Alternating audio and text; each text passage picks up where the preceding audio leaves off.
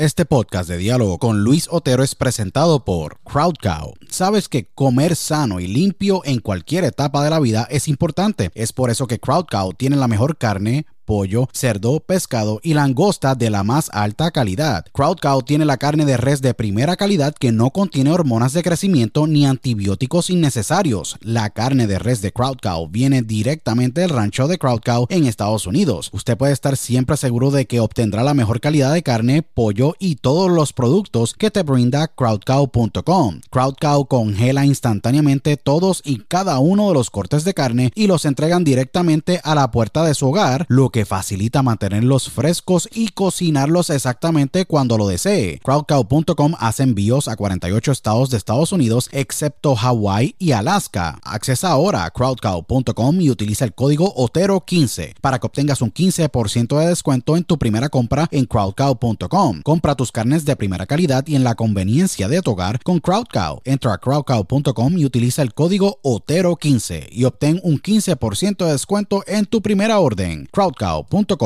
si padeces de estrés, ansiedad y otras condiciones de salud, tu solución es ThoughtCloud. ThoughtCloud.net manufactura el mejor CBD y los mejores productos derivados del CBD. ThoughtCloud tiene el CBD Isolate, CBD Full Spectrum, CBD en cápsulas, CBD en cremas y lociones, CBD en vapes de muchos sabores y los mejores CBD pre-rolls del mercado en sus sabores de Orange Crush, Dragon Fruit, Blueberry Splash y Sour Apple. El CBD de ThoughtCloud es espectacular y buenísimo, ya que tiene tremendos beneficios. Es 100% orgánico, ayuda a mejorar la ansiedad, estrés, bajar la inflamación, dolores crónicos, ayuda a la concentración y otras condiciones de salud. Visita thoughtcloud.net ahora para que hagas tu compra y utilice el código Otero en tu checkout o entra a dialogoconotero.com y accesa el link de ThoughtCloud en nuestro portal para que obtengas un 15% de descuento. Se los digo, ThoughtCloud ha sido increíble para mí y sé que lo será para ti. Nuevamente, accesa a thoughtcloud.net y utiliza el código Otero cuando vayas a hacer tu checkout para que obtengas un 15% de descuento en tu compra. thoughtcloud.net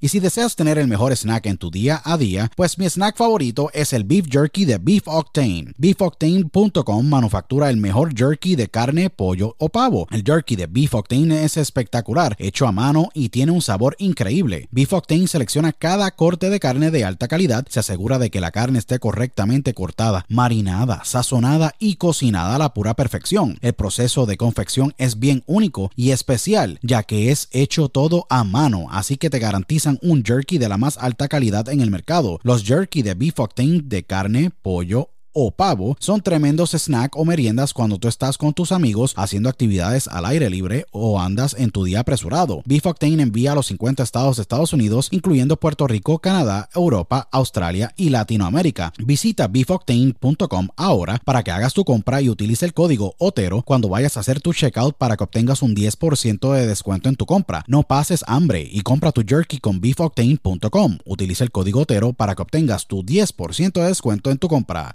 octane.com. Broadcasting live worldwide. Welcome.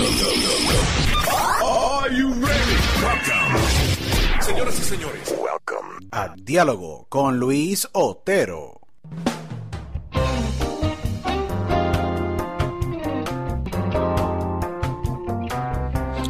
Bueno, bienvenidos a una nueva edición de Diálogo con Luis Otero, aquí tu host. Luis Otero agradecido con todos los miles y miles que nos siguen a través de todas las redes sociales y que nos escuchan alrededor del mundo. Son más de 110 mil oyentes mensuales. Agradecido con todos ustedes por el apoyo en todas partes. Recientemente estuvimos trending en Paraguay, así que les agradezco mucho a ustedes.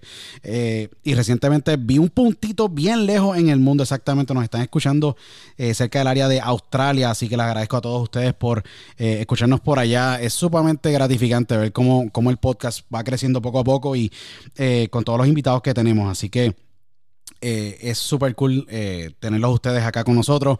Eh, síganme en, Instagram, arroba THE Luis Otero, diálogo con Otero.com, más de 29 plataformas digitales y estamos expandiendo en otras áreas del mundo exactamente, así que les agradezco a todos ustedes. Hoy yo tengo un podcast sumamente especial y súper cool porque eh, yo llevo viendo estos muchachos exactamente hace más de un año y medio eh, que los empecé a seguir en, Instagram, pero han ido creciendo grandemente como, como, como podcast, como medio luchístico y, es súper cool verlos crecer.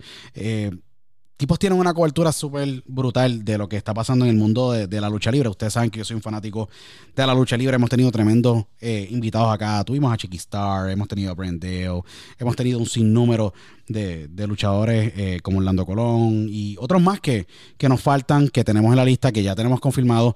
Eh, y para mí es un placer tener en esta, en esta edición de Diálogo con Otero los muchachos de la Trifulca Wrestling. Bienvenidos acá a, a Diálogo con Otero. gracias por aceptar la invitación. Super cool tenerlos acá para ustedes. Gracias a ti, papá. No, es súper cool. Muchas gracias, Luis. Son, gracias por la invitación. No, seguro. Para mí un placer tenerlos. Son Alex, Gerardo y Omar. Están en diferentes partes del mundo porque Alex está en Orlando.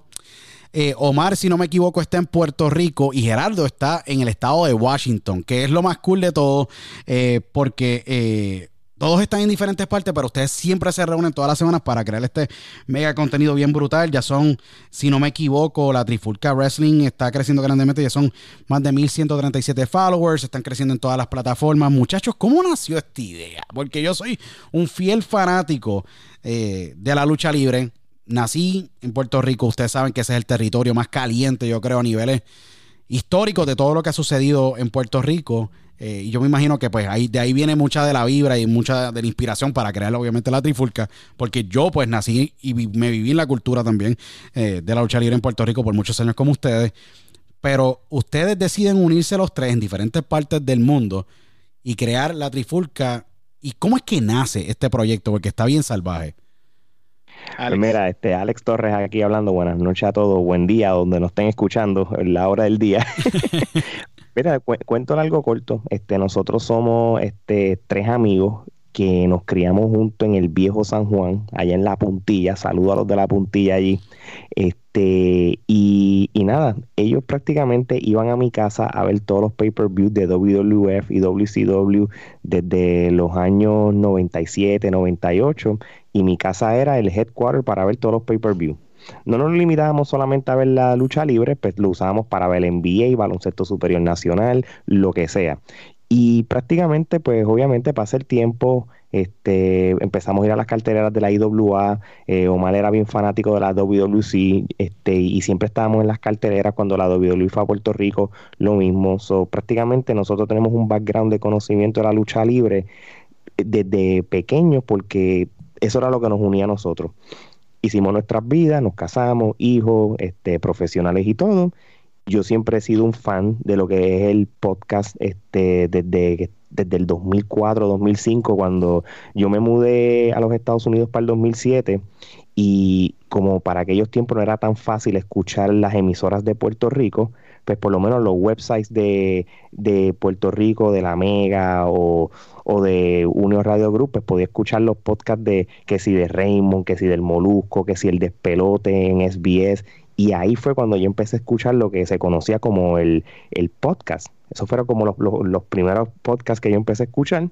Y, y, de un tiempo para acá, pues estoy consumiendo todo tipo de podcast. Este Geraldo y Omar también siempre han sido consumidores de podcast, sea por audio o sea por video. No voy a hablar por ellos, ellos también te explicarán. Y un día yo le dije a Omar, este, oye, quiero hacer un podcast de deporte, pero creo que de podcast de deporte hay demasiado. Pero yo sé que mi otra pasión, la lucha libre, en español no hay tantos como en el deporte vamos a grabarlo. Y él me dijo que sí, que sí, que él se apunta, porque él es una persona bien creativa. Omar siempre ha sido una persona bien creativa. Él siempre creaba contenido de YouTube cuando no, cuando YouTube no era lo, la gran cosa como es ahora. Y Gerardo, como siempre ha sido un conocimiento de lo que es la lucha libre independiente, también lo llamamos y mira, y, y, a lo demás historia. Es que a fuego. Bien cool verlos ustedes tres porque es súper es super cool. Y vaya, esta es la primera entrevista que tenemos con tres personas en, en diálogo de todas las setenta y pico que hemos tenido con tremendas figuras. Y es cool porque yo soy un fanático de la lucha libre desde siempre. Yo todo empezó con un sábado a las 11 de la mañana viendo un WWC en 1996 por ahí. En aquel entonces un coronel Brett Sanders recibiendo una paliza, nunca se me olvida, de Víctor de Bodyguard. Y chiquista yo dije, anda para el cara. O sea, ver bien cabrón a toda esta gente, de verdad, todo este revolú de, rudos con, con Babyface. Y yo decía, ¿qué rayos está pasando? Eh, y por ahí es que entra la lucha libre. Mucha gente empezó viendo WCW un TNT o un TBS y todo lo demás. Pero yo me entero de ustedes hace exactamente un año, año y medio, más o menos. Y yo dije, mano, esto está cool porque siempre yo he visto los mismos medios que cubren, obviamente, lo que es wrestling y lucha libre en Puerto Rico o el mercado que sea, en, nuestra cultura. Eh, y verlos ustedes, pues, poco a poco ir creciendo y en aquel entonces me imagino que era un concepto de que, mira, estamos buscando la manera de entender lo que estamos haciendo, porque al principio uno empieza como que tú no sabes lo que estás haciendo, pero crees suficiente para seguirlo haciendo. Cuando ustedes deciden unirse y crear la trifulca, esta pregunta va para Gerardo, que se encuentra en Washington State. Eh, ¿Cómo fue que ustedes dijeron, mira, esto lo vamos a hacer así? ¿Y, qué vamos, ¿Y de qué vamos a hablar? Porque me imagino que ustedes dijeron, voy a hablar de WWE, voy a hablar de IW o de All Japan o de New Japan o de Consejo Mundial de Lucha Libre o AAA eh, o de cualquier federación que la que estamos expuestos, pero me imagino que en el principio dijeron, vamos a hablar de esto y a través del tiempo ustedes dijeron, diantre, nos estamos olvidando de que es Europa, de lo que está pasando por allá, lo que está pasando en Asia, se nos está olvidando lo que está pasando inclusive en Qatar, que hay varias federaciones de como la Qatar Pro Wrestling. Me imagino que ustedes en el proceso fue que fueron creando la fórmula ganadora técnicamente para, para poderle llegar al mercado, me imagino.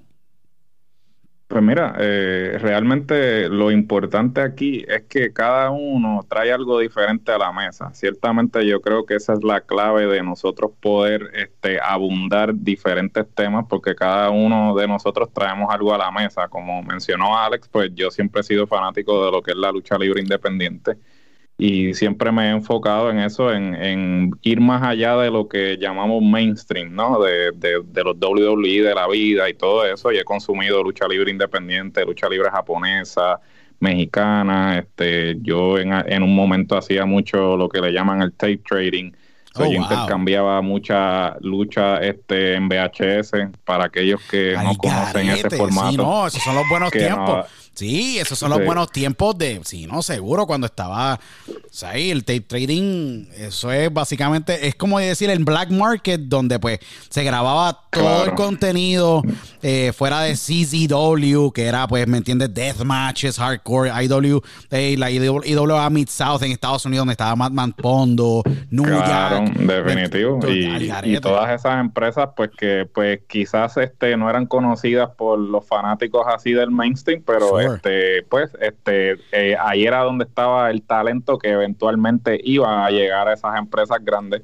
Entonces, pues, por ejemplo, Omar, eh, y yo se lo he hecho a cualquiera eh, y pago doble en lo que respecta al conocimiento que tiene de la lucha libre puertorriqueña. Este, Omar te puede decir lo que sea. en lo que respecta a conocimiento de lucha libre puertorriqueña, históricamente, Omar, pues, se puede ir de tú a tú con cualquiera. Y, y, Alex por su parte pues este él creció con lo que le llaman los Federation Years. Pero él tiene un vasto conocimiento de lo que es esa época y este en términos de los eventos y, y todo, o sea, de los sucesos. Y pues cada uno al traer algo diferente a la mesa pues este tratamos de cubrir todo eso. Además de que como plataforma pues hemos descubierto que eh, hay uno hay un mercado latinoamericano que quizás pues este como hemos mencionado muchas veces en nuestro podcast pues usualmente cuando se habla de lucha libre latinoamericana pues se piensa en México y Puerto Rico como territorio pero eh, el continente eh, sabe, tiene mucho que ofrecer en lo que respecta a talento luchístico. Y a través de la plataforma pues hemos podido descubrir luchadores, empresas, este, un mercado latinoamericano que quizás pues no se le está dando la exposición y este, nosotros hemos querido quizás eh, brindarles una plataforma y resaltar esos diferentes mercados eh, latinoamericanos y que ciertamente pues eh, dejarle saber a la gente que hay, hay lucha libre allá afuera que inclusive ahora con la facilidad que tenemos de consumir productos que quizás en algún momento eh, no podíamos consumir, este, podemos consumir empresas de Chile, empresas de Perú, empresas panameñas, eh, y, realmente eh, hay talento allá afuera y pues nosotros, nuestro propósito como plataforma es ese, este, darle una exposición a, a esas empresas, a ese talento que quizás pues como no están trending, pues la gente pues no le da esa plataforma, pero para nosotros, esto, eh, la lucha libre para nosotros es un arte y, y como tal necesita esa exposición. No, y definitivamente, tú hablas de arte, y yo siempre lo he dicho aquí en las conversaciones que yo he tenido con, con, luchadores americanos, por como yo digo, los importados en Puerto Rico, luchadores eh, experimentados con, de fama mundial y obviamente los que eh, son de, nuestra cultura. Y he, tenido esa, esa conversación porque la lucha libre tú estás pintando una historia al frente de los ojos de un fanático. Tienes que llevar esa historia y llevarnos básicamente en lo que es eh, la montaña rusa de la emoción para nosotros poder vivir lo que está pasando al frente de nosotros. Por más que entendemos que pues, hay una magia que ocurre detrás de cámaras para que esa historia se pinte y obviamente hay un genio creativo eh, o como se le dice el booker que está trabajando esa historia para llevarla al punto donde pues nos lleve o lleve al fanático a comprar ese boleto o, básicamente a consumir el contenido a niveles de televisión o del medio que estés utilizando. ¿Por qué? Porque básicamente estás pintando esa novela o, es, o lo que está ocurriendo, es, esa, historia técnicamente. ¿Qué pasa? Yo digo que a niveles de booking, eh, y, lo traes, y lo, traes en esta, en esta conversación que yo creo que es sumamente magnífico. Y esta pregunta va para, para Omar, que tú eres el especialista técnicamente en lo que es en Puerto Rico y, la escena de la lucha libre en Puerto Rico, pero yo creo que le aplica al mundo entero. Yo creo que el booking ha sido una de las áreas donde eh, lamentablemente se ha habilitado en los pasados 17 a, 16 años, yo creo, donde hemos visto la, una merma grandemente en lo que es llevar una historia digna de poder consumirla por un espacio de tiempo todavía indefinido. Un ejemplo. La historia, como yo digo, una historia en Puerto Rico bien famosa, eh, El Invader y Chiqui Star. Yo nunca apoyaré ni voy a respetar lo que, lo que es el Invader, pues eso son expresiones mías, siempre lo he dicho acá, hay muchas razones por las cuales lo digo. La, la situación con Bruce Brody en el 87. Creo, creo que los cuatro estamos en el mismo barco. Están en el mismo, estamos, estamos en el mismo barco, sí. Eh, el Invader es un desastre. Yo tuve obviamente un encontronazo hace muchos años atrás, eh, donde pues se lo dije en la cara y se lo digo donde sea. El tipo es un asesino, eso está bien completamente comprobado y afectó y mutiló lo que fue y lo que es la industria de la lucha libre a un punto que por poco como se dice en inglés, y barely decimated, casi acabó con la industria ya por el suceso con Bruce Brody. Casi no, sí, un, desastre lo que hizo. Pero eh, la historia del Chiqui Star y el Invader duró 30 años, vamos a hablar claro. La historia de D-Rock con Steve Austin, eh, you know, Stone Cold Steve Austin y D-Rock, pues duró unos 7 años para que llegara a ese punto. El, esa parte de Booking está técnicamente perdida. Aquí los programas no duran ni siete días, técnicamente, a veces ni 14 días. Y se ha perdido esa arte. Tú, Omar, viviendo en, la cultura que nosotros todos nos criamos, ¿qué tú piensas de ahora mismo de la situación de Booking? Porque se ve, se ve que hay mucha debilidad actualmente en el mercado técnicamente global, excepto New Japan, que creo que New Japan está trabajando bastante bien la parte de poder buquear extranjeros con sus estrellas nacionales, como Tarahachi y todos los demás, y poder llevar una historia que sea digna de consumir por un espacio de tiempo. A largo plazo, exacto. New Japan son como quien dice los únicos que lo hacen a largo plazo. Pues mira, contestando tu pregunta y yendo a eso, tocando Puerto Rico, pues mira, en Puerto Rico lo que pasa es que el booking, los últimos buenos bookers, como tú mencionaste, casi 17 años atrás, tú sabes, tuvimos a Dosh Mantel. Mantel, que fue un excelente booker, tanto en WWC como en la IWA. También tuvimos a Luke Williams como booker también, y ambos ya no están, ¿verdad?, en Puerto Rico. Eso tiene que ver, pero también tiene que ver talento. Eh, las últimas buenas estrellas eh, son las que salieron de IWA en esa primera cepa. Eh, Ricky Banderas, Apolo, Chicano, pero ninguno llegó, con excepción de Banderas, Apolo y Chain. Pero Chain ya venía cocinándose desde Capitol. Tú sabes, Chain no fue que él se hizo en IWA, él ya era una estrella en Capitol y en IWA, pues el cherry on the top, tú sabes. él, él, era como el Shawn Michael de los Rockers en WWC y allá, pues se convirtió en el Shawn Michael individual. Pues fíjate, en Capitol lo que sucedió en especial fue que no hicieron pases de batón a tiempo. Las estrellas importantes, cuando Sabio Vega se va con los boricuas, Miguel Pérez, Huracán Castillo y se va para W. Luis, en Puerto Rico, pues tenías a Rico Suave, jovencito, que era muy bueno en el micrófono, tenías a Rey González, que lo empezaste a desarrollar excelente en el micrófono, tenías a Dodge Mantel como Booker, esa historia de Rey González cuando se vira rudo, pues fue excelente, pero ¿qué pasa después? Pues tuviste que usar a Rey González para catapultar a Carly y que catapultar a Eddie también porque no tenías talento. Y entonces cuando Rey brinca IWA, lo mismo, usaste la figura de Rey que ya estaba establecida para terminar de solidificar que ya venías creando con Sabio Vega, que había trabajado muy bien tanto a Banderas como a Apolo, y usaste a Rey para ponerlo el Certified, tú sabes, ya son estrellas. Pero el problema es que después de esa cepa no hay nadie con buen micrófono. También hay que destacar que para ese momento la lucha libre en Puerto Rico, los luchadores podían vivir de la lucha libre.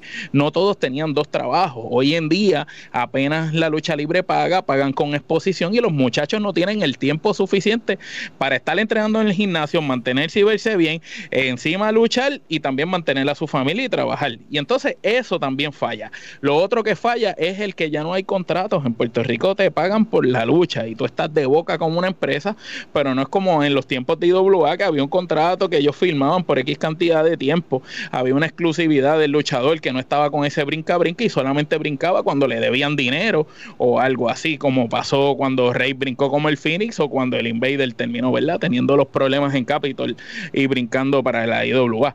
Ciertamente yo entiendo que el problema grande en Puerto Rico, además del mal booking, luego de que se fueron los buques extranjeros, ha sido el que los luchadores en Puerto Rico no, no dieron el pase de batón. Esas leyendas no ayudaron a esos talentos jóvenes nuevos y los talentos jóvenes nuevos tampoco quisieron respetar esas leyendas, porque esto es de parte y parte. Esos muchachos jóvenes, muchos no querían respetar a los viejos, se creen que porque, y vamos a ser honestos, también lo hemos dicho muchas veces en nuestros diferentes episodios de los podcasts, hoy en día el talento luchístico, no solo en Puerto Rico, sino a nivel mundial, atléticamente superior al talento luchístico de los tiempos de antes.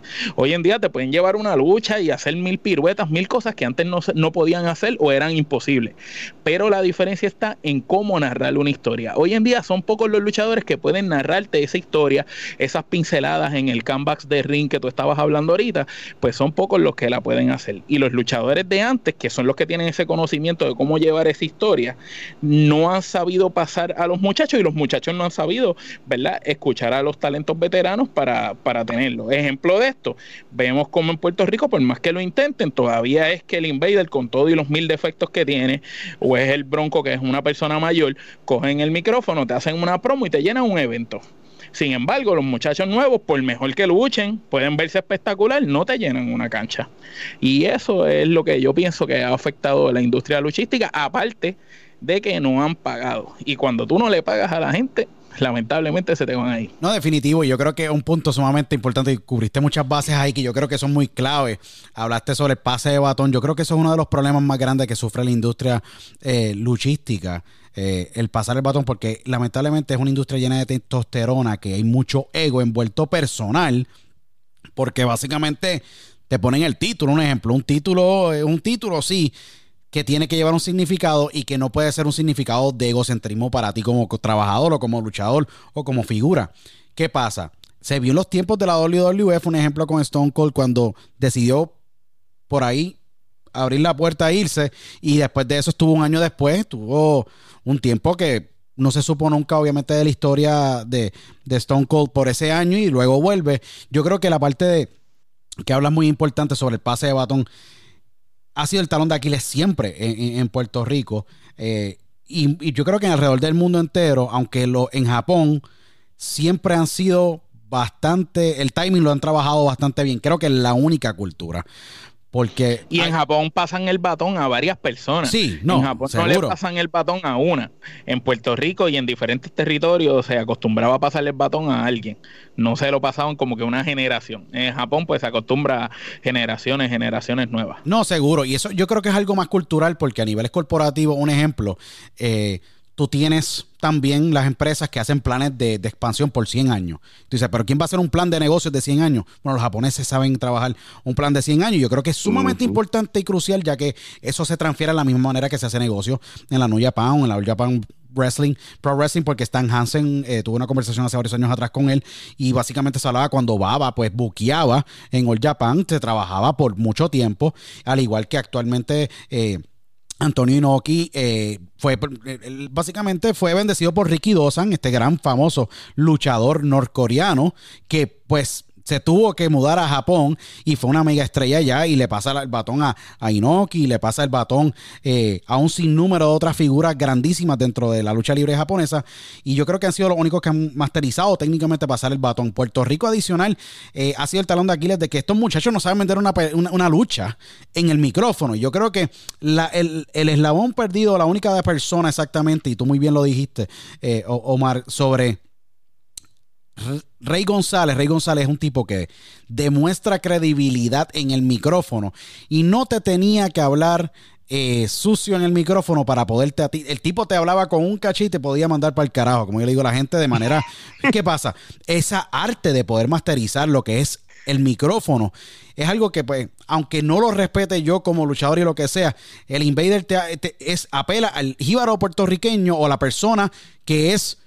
Eh, que está luchando para poder salir de esa clase social o de ese eh, o, de esa estratosfera social o esa persona de campo, él le llega. Ese es el que le llega el invader. Y lo digo con mucho respeto aquí, pero ese es el, público que la pela. Rey González le llegaba a ese millennial, a esa clase media y te lo metía dentro de la cancha. ¿Me entiendes? ¿Qué pasa? Esa arte adicional de poder apelar a ese público y poder vender en un micrófono es sumamente importante. ¿Qué pasa?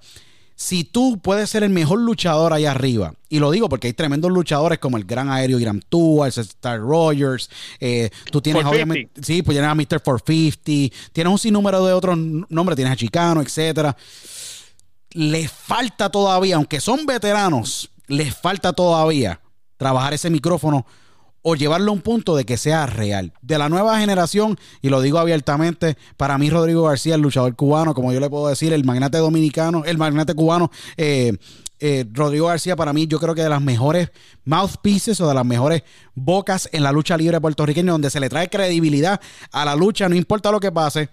Y no tan solo eso, sino que ha creado un following, un cool following que yo no había visto desde los chiquistarianos hace años atrás, donde básicamente tú estás llevando de verdad. Tú tienes, Rodrigo es una marca. Eh, Rodrigo él fue inteligente, él cogió lo mejor de los veteranos. Rodrigo es una marca, pero eh, tengo que mencionarte que Denis Rivera también es una pieza tremenda que no supieron eh, pulirlo a su tiempo, ya sea por la indisciplina de él o porque simplemente no se pudo.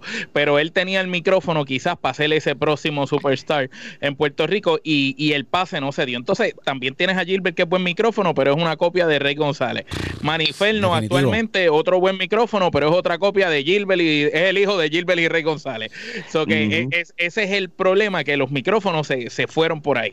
Sí, porque lo que pasa es que en, en Puerto Rico, este se están poniendo este o robóticos cuando hablan o prácticamente literalmente quieren copiar lo que fue Rey González, como acaba de decir Omar. Lo, cuando tú mencionas a Rodrigo García, Rodrigo García pues prácticamente usa elementos de ese clásico luchador de los 80, pero lo moderniza a su manera, más le metes ese elemento de ese cubano arrogante, tiene su propio programa y todo. Mira, los otros, los otros días Rico Suave en una entrevista estaba diciendo y fue que le hicieron una pregunta, le hicieron, ¿qué luchador de los tiempos de ahora puede acoplarse a lo que es la era tuya de los 90. Y el primero, el único que yo creo que mencionó fue a Rodrigo García. Él dijo, si Rodrigo García estuviera en la época de los 90, iba a ser un manager de los buenos por, por su por su la manera que él se expresa y la manera que él te vende. Y no tan solo esa parte. Proyección. Eh, no, proyección, proyección. Y muy importante lo que acaba de decir Gerardo, porque la proyección que tiene.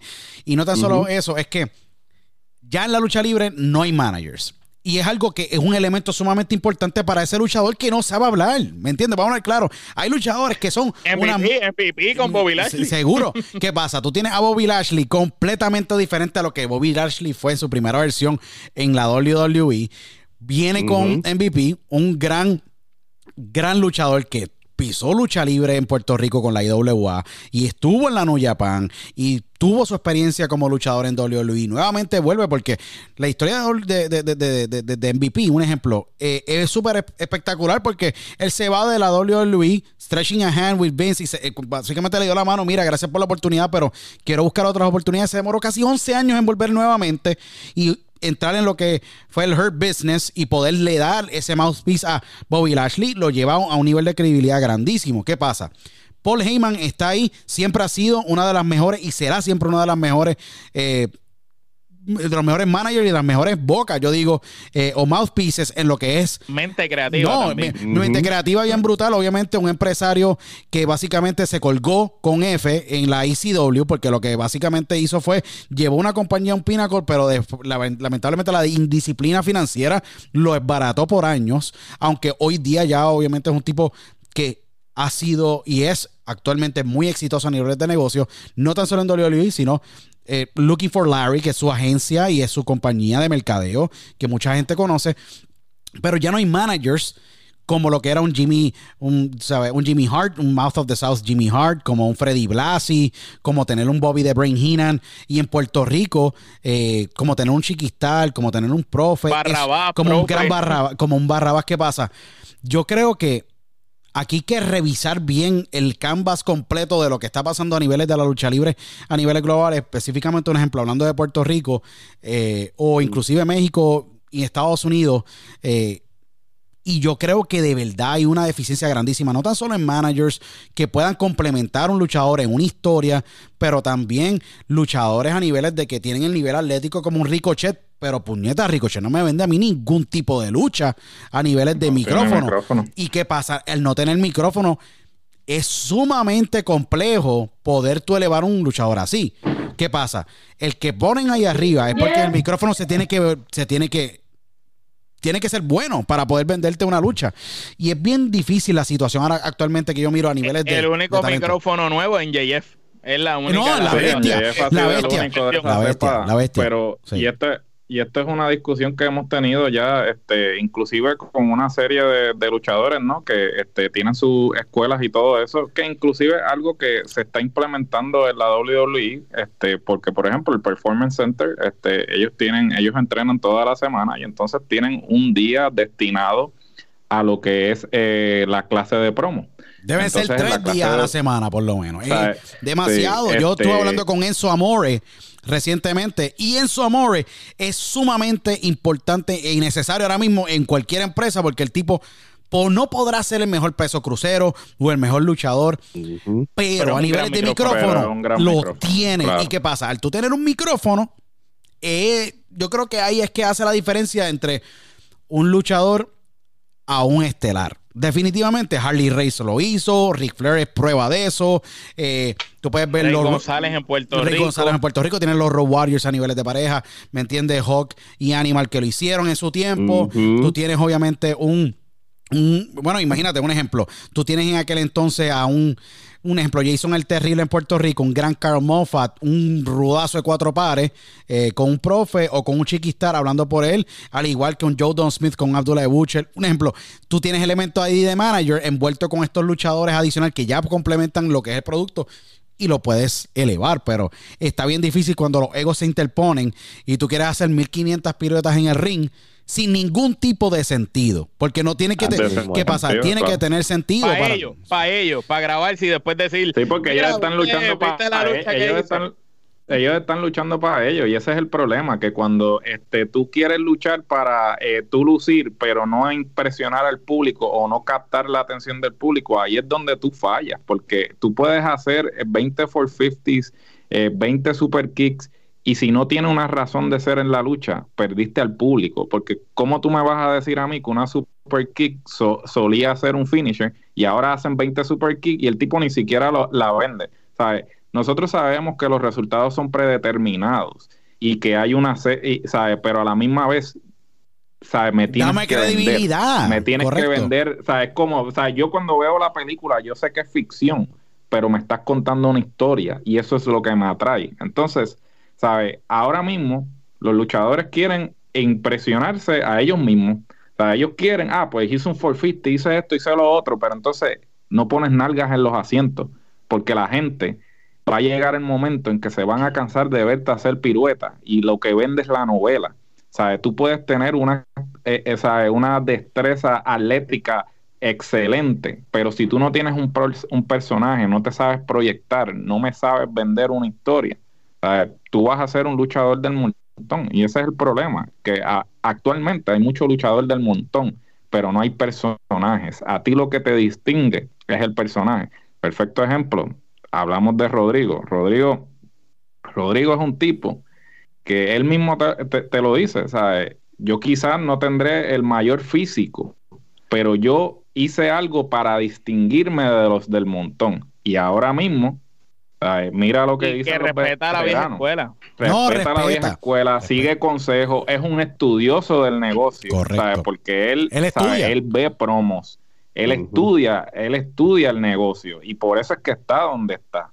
Y ciertamente es un talento que desafortunadamente, como está la industria en Puerto Rico, es desaprovechado, porque yo, yo, te, yo te voy a contar un cuento a ti. Si Rodrigo García estuviese en otro territorio, Rodrigo García ya estuviese en un sitial, ¿sabes? En, en, en, la carterera alto, ¿sabes? porque el potencial que tiene Rodrigo, no solamente para este, lucir él, sino hacer lucir a otro. correcto. Que ahí es donde está, ahí es donde está la clave, ¿sabes? Porque tú, tú puedes lucir como un mil, eh, como, un millón de dólares, pero tú hacer lucir a otro, ahí es donde está el arte. Y esa arte está bien perdida. Y tú mencionas, yo lo tuve a él en el podcast eh, y tuvimos un tremendo diálogo, está buqueado recientemente para otro podcast que tengo con él.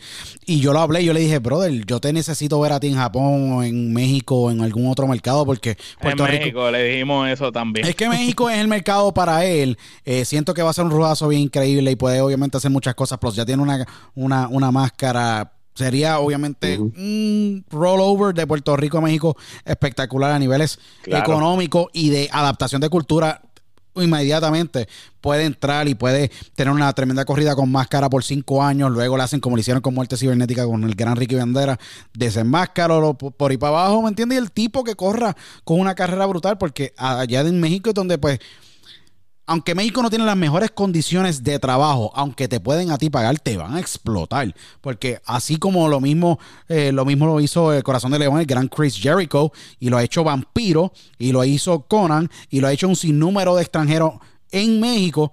Último Dragón. Último Dragón, el gran, el gran eh, Yoshihiro Asai, que el gran último dragón, que es para mí uno de los mejores luchadores overall a niveles globales con nota y no utiliza el micrófono. favorito. No utiliza el micrófono porque obviamente tiene, ha tenido tremendo eh, Sony Inoco, que era tremendo, tremendo manager, y Sony Ono, tienes a, a Sony Ono que fue su manager en WCW y en otras federaciones, pero tenía ese elemento místico a la, a, la hora de tú verlo en, un ring. Sin mano, ese tipo. Como Rey Misterio. Rey Misterio no necesitaba hablar. Correcto. ¿Qué pasa? En México es, el área perfecta para él. Lo que pasa es que hay un sinnúmero de circunstancias, lamentablemente, que los luchadores en Puerto Rico pues sufren, como en muchos países, como Sudamérica también, mercado de Perú, mercado de Argentina, Chile. complejo tu poder reubicarte. Y yo creo que también tiene que ver cómo el luchador se ve como, como negocio. Porque Tú puedes también hacer tu carrera part-time fuera de tu país y tú mantener tu carrera como tú lo quieras mantener y poder tú viajar esporádicamente y hacer tus giras fuera del país. Eh, lo que pasa es que pues hay mucha política envuelta. El, negocio de la lucha libre que era un negocio de fanáticos y no tan solo de fanáticos, sino de que tú, tú hacías el sporting de un tremendo talento y te lo llevabas para el país. Ya no. Ahora básicamente es tienes que políticamente influenciar los poderes, sea Dorian Roldán en AAA, sea el Consejo Mundial de Lucha Libre en México, sea eh, las promociones Crash. Tienes que trabajar políticamente para llegarle allá arriba porque el ego es tan grande con la cartelera de luchadores que ya tú tienes dentro de esas empresas que no va a quererte dar ningún tipo de espacio. Que ese es el problema más grande. Y eso es lo que pasa, yo creo que cuando ahora el, producto de IW, y lo, y lo traigo ahora a la colación, aunque tiene muchas deficiencias y áreas por las cuales tiene que mejorar, porque se le conoce como una tremenda federación, sí, pero es el sitio donde si tú no te coges en WWE, te van a coger allí. ¿Me entiendes? Ese tipo de mentalidad. El TNA Effect, cuando ocurrió en sus tiempos, que Kurt estaba quemado, en los peores momentos de su carrera, allí vino Dixie Carter y le dio un contratazo. El WCW moderno. Correcto. ¿Qué pasa? WCW yo creo que fue diferente en la manera en que hizo el approach en poder tratar de llevar estas estrellas que ya eran reconocidas y traerle el elemento de NWO, el elemento de la LWO y los otros diferentes staples que se crearon y diferentes tipos de gimmicks dentro de la lucha, dentro del producto luchístico que ellos tenían. Pero es triste ver un talento así bien desaprovechado, que es un tremendo punto que Geraldo trae, porque, bueno, ese tipo pudiera estar haciendo miles de pesos, o cuidado, si millones de pesos fuera de Puerto Rico, eh, no tan solo en el merchandising empire que él ha creado, porque lo ha creado él solo, pero a niveles de marca y a niveles de, de elevar un producto luchístico. ¿Y qué pasa en Puerto Rico? Yo creo que se no aprecian. ese es el punto, no aprecian. Hay mucho ego y lamentablemente yo creo que está la situación sumamente delicada a niveles de la lucha en Puerto Rico. WLC, no se sabe qué va a pasar. de la taquilla. Sí. En Puerto Rico solo han vivido de la taquilla. No han diversificado las fuentes de ingresos. Definitivamente. Nunca se preocuparon de que si tenían a Rey González pegado en sacarle cuanta camiseta hubiera habido eh, para venderla. Y solamente sacaban la camiseta de esa versión tecata de NWO que decía WWC. No había mentalidad. Yo no entiendo cómo en Puerto Rico todavía no se ha capitalizado. Inclusive esto no solamente en la industria de la lucha libre, esto es en todas en todo, en todo. Este, eh, en todo, porque en la música, el mismo, el mismo baloncesto, seguro. ahora mismo ¿cómo, ¿Cómo, es que ninguno de los equipos ha empezado a imprimir jersey o, algo, mercancía relacionada? Si en Puerto Rico ¿sabes? te ponen cualquier cosa en palito y lo compran. ¿sabes? Eh, eh, estamos hablando de uno de los mercados que más consume y la gente no ha sabido capitalizar eso. Mira, por ejemplo, por ejemplo, y, y, lo que es la mercancía, cuando yo me mudé aquí en el 2007, ese choque cultural de la pasión de tú representar a tu universidad, eso en Puerto Rico tú no lo ves, por ejemplo. Yo, veo aquí, yo vivo aquí en Orlando y de momento yo veo gente con camisas de UCF, la camisa de los Gators y los viernes y los, los viernes en el día del trabajo te vas a poner la camisa porque es el Spirit Day que tú vas a representar a la universidad. En Puerto Rico... Yo no, yo no veía a la gente los viernes en la Politécnica una camisa con un castor. O, yo no usaba la de Sagrado. Pero es que no te vayas lejos, la Yupi, la Yupi misma. O sea, hasta el sol de hoy, yo estoy tratando de, buscar este. Una de los gallitos, de los gallitos. Déjame ver, si, déjame ver si hay un hoodie de la Yupi, ¿sabes? El gallito. No hay. Y si lo hay, lo tiran y después se acaba y nunca lo vuelven.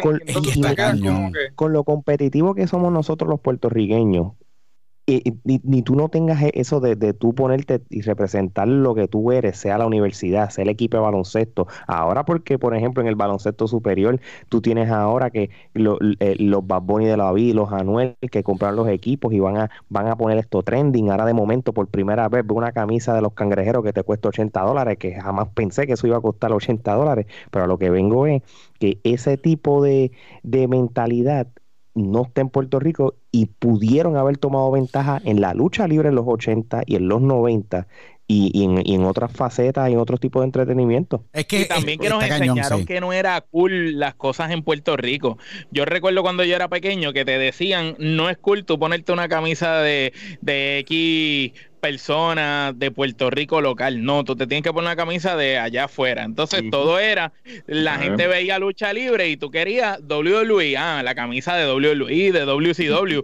tú no te ibas a poner la camisa que decía WWC. Sí, porque el, complejo de, el complejo de inferioridad, tú me entiendes. y eso es un síndrome mental. Eh, o sea, eso es síndrome mental, o sea, eso es desde cuando tú estás chamaquito, que te enseñan el mapa y te dicen, mira, tú ves ese puntito en el mapa, ah, eso es Puerto Rico, o sea, ya te están este, creando ese complejo de inferioridad, y, ¿sabes? pero sin embargo, o sea, es algo que, se ha hecho en la industria de la lucha libre desde tiempo inmemorial, porque los luchadores independientes montan su mesa en los diferentes este, eventos y te venden la camiseta ellos mismos. Eso o sea, ahora. la, la produce con las caretas. A la Cuca Gómez y, y, hacen un billete con eso. E inclusive cuando entrevistamos a, a Oti, entrevistamos a Vanila Vargas que este, estuvieron en México una de las cosas que este, ellos hablaron fue como lo primero que le hicieron hincapié fue en el hecho de que ellos eran una marca y tenían que promocionarse, tenían que vender mercancía. Ellos tienen un valor. ellos tienen, tú tienes un valor, ¿sabes? tú tienes que ¿sabes? hacerle ver a ese, a ese fanático, mira, ¿sabes? yo soy una marca, ¿sabes? Y, y, el, y el fanático lo va a consumir. Sin embargo, Puerto Rico, como dice, como bien dice Omar, se han quedado en la mentalidad retrógrada de que la única fuente de ingreso es venderte una taquilla, que vamos a ser sinceros, lamentablemente a estas alturas, este, el hecho de que tú pretendas generar un ingreso con una taquilla que, que lo más caro que, te la pueden vender es a 15 dólares, porque, sí, porque si la suben todavía está... la venden. Si la suben de 15, sí, porque la suben de 15 no te, no te la venden. Entonces, ¿cuántas personas realmente tú tienes que meter en esa cancha para tú realmente, eh, entonces, claro, también vive de, del espacio de Guapa, que todavía pues este, está financiando a, Capitol de alguna manera. No sé, o sea, realmente no sé cómo eso es costo efectivo para, para ambas partes, ¿no? Pero ciertamente pues ellos siguen, este, digamos, este, ahí. Y una que otra cosa que, que te pueden vender, pero, ¿sabes? yo no, eh, yo no entiendo, yo no entiendo cómo la, cómo la lucha libre en Puerto Rico, este, inclusive hay empresas que están tratando de, de quitar esa mentalidad arcaica de que, ah, no, este, solo, solo los boletos, este, vamos a seguir grabando en cancha, aunque no tenemos la capacidad logística para ir de cancha en cancha. ¿sabes? La liga por lo menos implementó el modelo de Impact, de estar grabando en un mismo sitio para tú poder controlar la calidad de la producción. Pero llegó la este, pandemia y los... Llegó la pandemia, lamentablemente los tumbó. Sin embargo, Capitol, para que tú veas cómo una idea ¿sabes? mal ejecutada, ¿sabes? mal ejecutada no funciona, ¿sabes? Porque eh, Capitol está grabando exactamente en, el mismo lugar donde la liga está, está, grabando y la calidad de la producción es pésima, ¿sabes? Entonces tú dices, ¿cómo tú? Hasta la escenografía, que estamos la, escenografía, ¿sabes? y es como versión Witch. ¿Sabes? Te lo están poniendo en bandeja de plata, ¿sabes? ya hicieron el trabajo por ti, ¿sabes? Porque ya la liga lo hizo y fue exitoso. Y tú lo que tienes que hacer es repetir la fórmula y ni eso saben hacer. Es que es que bien triste porque yo digo, mano, el factor Víctor Jovica, caballo. Esa es la verdad, ¿me entiendes? Un tipo es que es un tipo que pues básicamente nunca reinvirtió su dinero en su empresa, siempre básicamente se llevó los billetes antes de que se acabaran las carteleras y defalcaba un montón de luchadores. Por eso es que no hay ningún respeto de mi parte al croato de Víctor Jovica, que es el partner de Carlos Colón. Carlos Colón básicamente pagó los platos. ¿Me entiendes? Pagó los platos rotos y todos los pecados que, que, que, que Jovica cometió dentro del negocio. Y lamentablemente no. O sea, voy a contarles una historia aquí para que sepan lo difícil que es eh, poder tú romper la mente old school de un tipo y de, y, de dos empresarios que tuvieron la industria agarrada por los cuernos haciendo millones de dólares y ver a un Jovica que no conservó sus videos. ¿No me entiendes? Tú, tú como compañía de lucha libre, tu, tu, videoteca, tu videoteca, sí, correcto, tu videoteca y tu contenido visual es donde está el dinero. Bern Gagne lo hizo en la AWA Minnesota. El gran, en, Jerry, el gran Jerry Jarrett lo hizo allá en su territorio en Memphis, en, Nashville, Tennessee. Al igual que Jerry Lawler lo hizo allá en, Memphis, Tennessee. Al igual que los Crockets lo hicieron en las Carolinas. Al igual que allá Boss Sawyer y los Von Erics en Texas lo hicieron. igual, ¿sabes? Hay un sinnúmero de cosas que yo digo, mano. Es, mano, Stampede Wrestling lo hizo también. Sí, hasta Stu Hart, que por mí, Stu Hart era básicamente, o sea, Stu Hart fue un tipo que, que tenía una promoción que yo creo que todo el mundo que llevó la, la, industria o que corrió la industria por los pasados 40 años pasó por Stampede en algún momento los hermanos Perón. Eso fue el profe y Chiquistal técnicamente. Al igual tú tenías a Carlos Belafonte, el gran Carlos Colón. el, el Ayala. El gran Hércules Ayala, que, de, Ayala, que en paz descanse, falleció viviendo en Alberta, Canadá. Se radicó por allá. Al igual tú tener todos estos grandes nombres que salieron de allí. ¿Y qué pasa? Tú no conservar tu videoteca, mano, fue un pecado capital, técnicamente. Sí, porque esa es tu historia, brother, tú sabes. Tú estás trayendo. Sí, ¿y qué pasa? Eh, eh, bien, bien triste porque básicamente esa mentalidad tan, tan, o sea, mediocre porque es la verdad. Llevó ha, llevado básicamente a la, a, la, a, la, industria a que se afecte completamente eh, y que se afectara básicamente la historia. Y guapa, yo no sé hasta cuándo va a tener el, programa de las superestrellas de la lucha libre, pero no tan solo en la biblioteca, sino mercancía en un número de otras áreas. Han perdido millones de dólares. ¿Qué pasa? El negocio cambió. La estructura de negocio tiene que cambiar a niveles de consumo de streaming. Ya el mercado no es local, el mercado es internacional. O que tú tienes que estar a la par o tienes que ir poco a poco escalando para poder llegar a un nivel visual para poder competir con ahora un AAA que tiene capital hace muchos años, con Segundo de Lucha Libre que tiene capital muchos años. Tú tienes a Bucci Road con New Japan, que es un conglomerado que tienen toda la capacidad para correr en Estados Unidos y poder hacer negocios a niveles globales, ¿me entiendes? Pero lamentablemente yo vi que no puede sacar, ¿me entiendes? 100 mil dólares para dárselo a un Chris porque no hay billetes en el banco y no hubo ningún tipo de estructura económica y lamentablemente hay que decirlo, eh, Carly Colón, Orlando Colón y Eddie Colón, tremendos talentos, sí, tremendos empresarios, no creen, yo creo, ya en el producto de la WLUC y me imagino que en este punto están buscando oportunidades a niveles eh, globales para poder ellos expandirse como luchadores, porque a la hora de la verdad ellos están buscando su mejor porvenir y ellos saben muy bien que no lo pueden eh, no lo pueden tener obviamente en, lo que es WWC en Puerto Rico y WA ya técnicamente es inexistente, aunque están tratando de que darle CPR con electroshocks hace varios años atrás, pero no hay capital. ¿Qué pasa? Es bien interesante porque podemos ver a todos estos luchadores como un Sabio Vega, como un Rey, etcétera que eran luchadores, pero nunca entendieron el negocio. Eran solamente luchadores. ¿Y qué pasa? Esa mentalidad y enajenarse técnicamente del negocio afectó esta generación que ahora mismo estamos tratando, no nosotros, sino en Puerto Rico, un mercado como Puerto Rico, que fue un mercado que todo el mundo pensaba. Bueno, era la meca técnicamente donde tú te ibas a probar si de verdad tú podías luchar ante el mejor y público más agresivo en el mundo. Stuhart mandó a Breja a Puerto Rico. Seguro. Y ahí fue que básicamente Bret Hart, sus primeros, técnicamente sus primeras luchas de verdad, que él supo trabajar un, público. fue ahí. Seguro que sí, el gran Glenn Jacobs Kane fue a Puerto Rico como Doomsday, Dosh Mantel lo viajó. Al igual que Brendale, también. Al igual que toda esta gama de luchadores. Brian tú sabes. Brian sí, Brian Daniels. Tú tenías a Brian Danielson, tú tuviste a Samoa Joe, de esta generación. Si vamos a hablar, antes tú tenías a Roddy Piper. Dean Ambrose. Sí, tú tenías a Roddy Piper, tú tenías a John Moxley con, eh, y Dean Ambrose con la British Militia. Tú tuviste a, a un sinnúmero de luchadores tú sabes, Harley Race pisó Puerto Rico, eh, John Pin Joe Saordi, tú sabes, Eric Embry, Super Crazy, es demasiada historia como para dejarla perder. y hasta Greymuta. Hasta sí.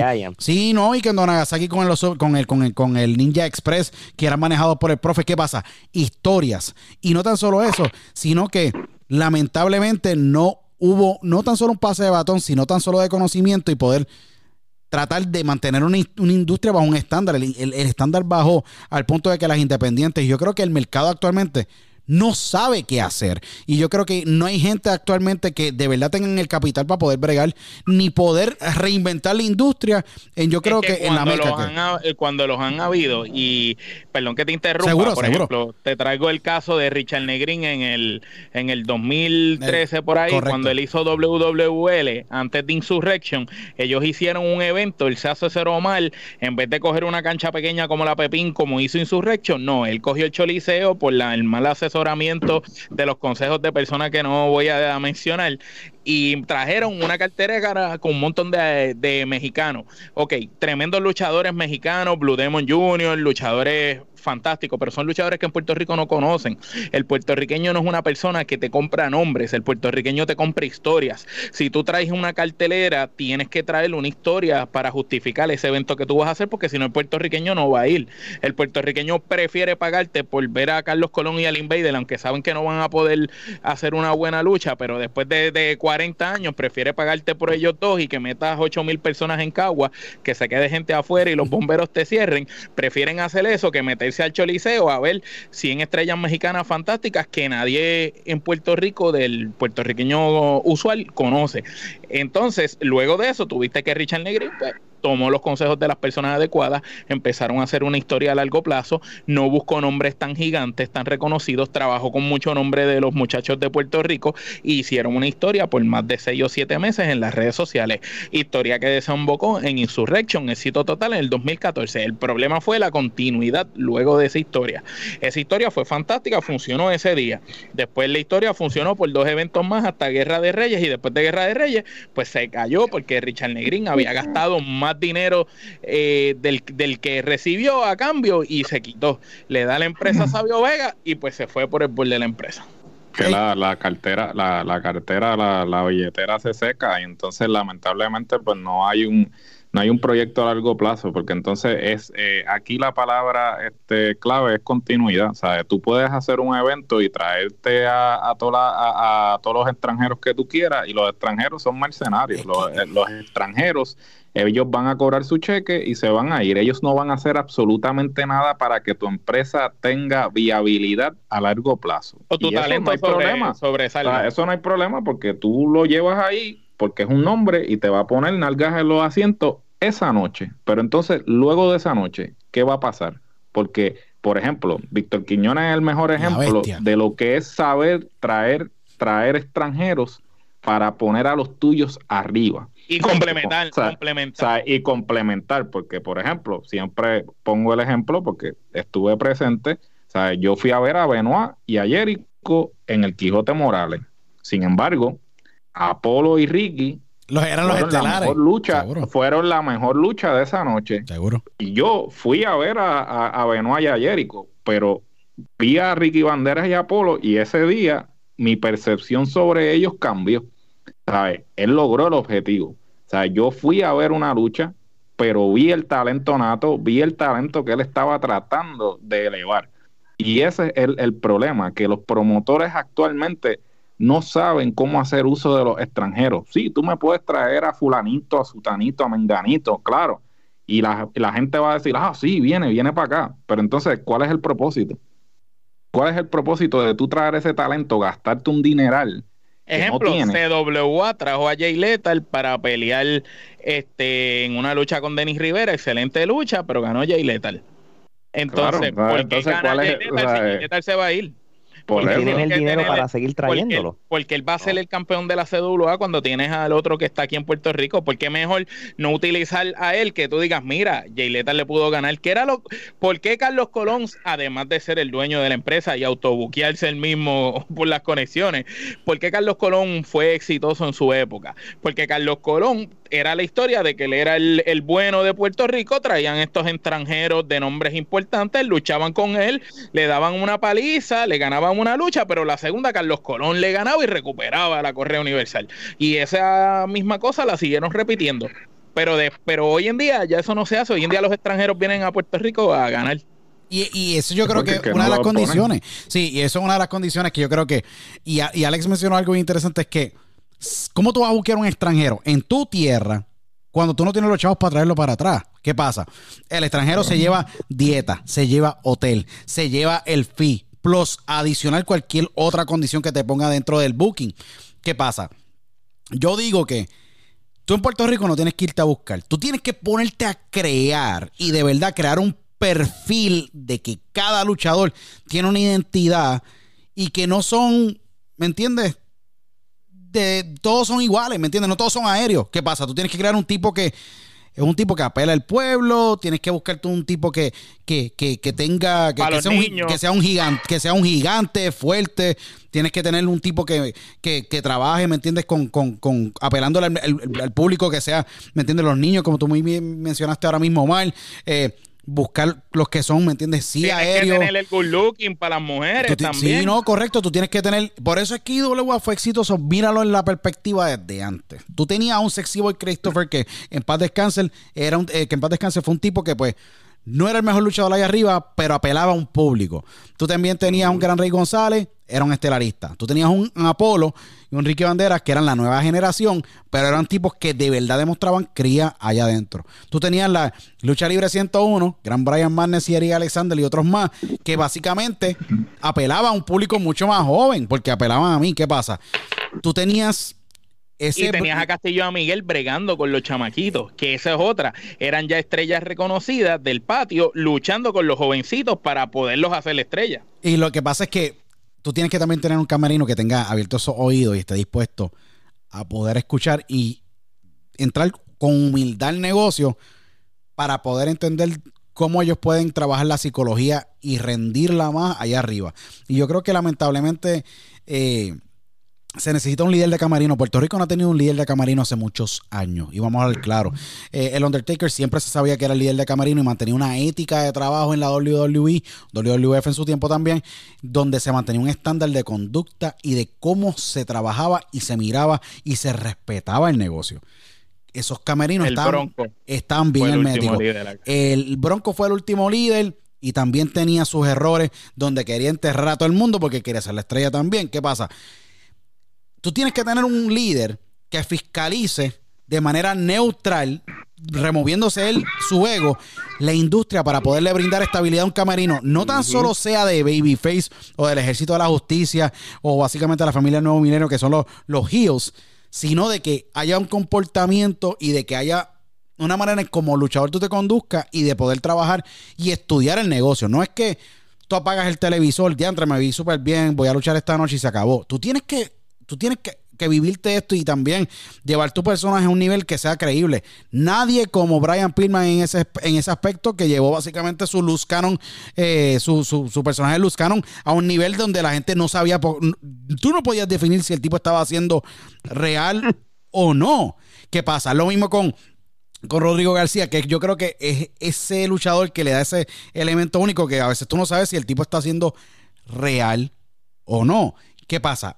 Encontrar luchadores como MJF que te lleven ese elemento de real o no es muy difícil, porque no todos tienen el compromiso a niveles personales de poder comprometerse a ese nivel para poder proyectar esa historia y ese personaje para darle credibilidad a la industria. Por eso es que yo creo que, un ejemplo, un MJF, eh, un Rodrigo García eh, o un luchador, ¿me entiendes?, de esa magnitud que le dé esa credibilidad eh, es muy difícil de encontrar. Y más en Puerto Rico, que yo creo que tienen en, el, en la parte de atrás de su cabeza pensando de que, mano, en Puerto Rico son unos bullies, de verdad, vamos a ver claro.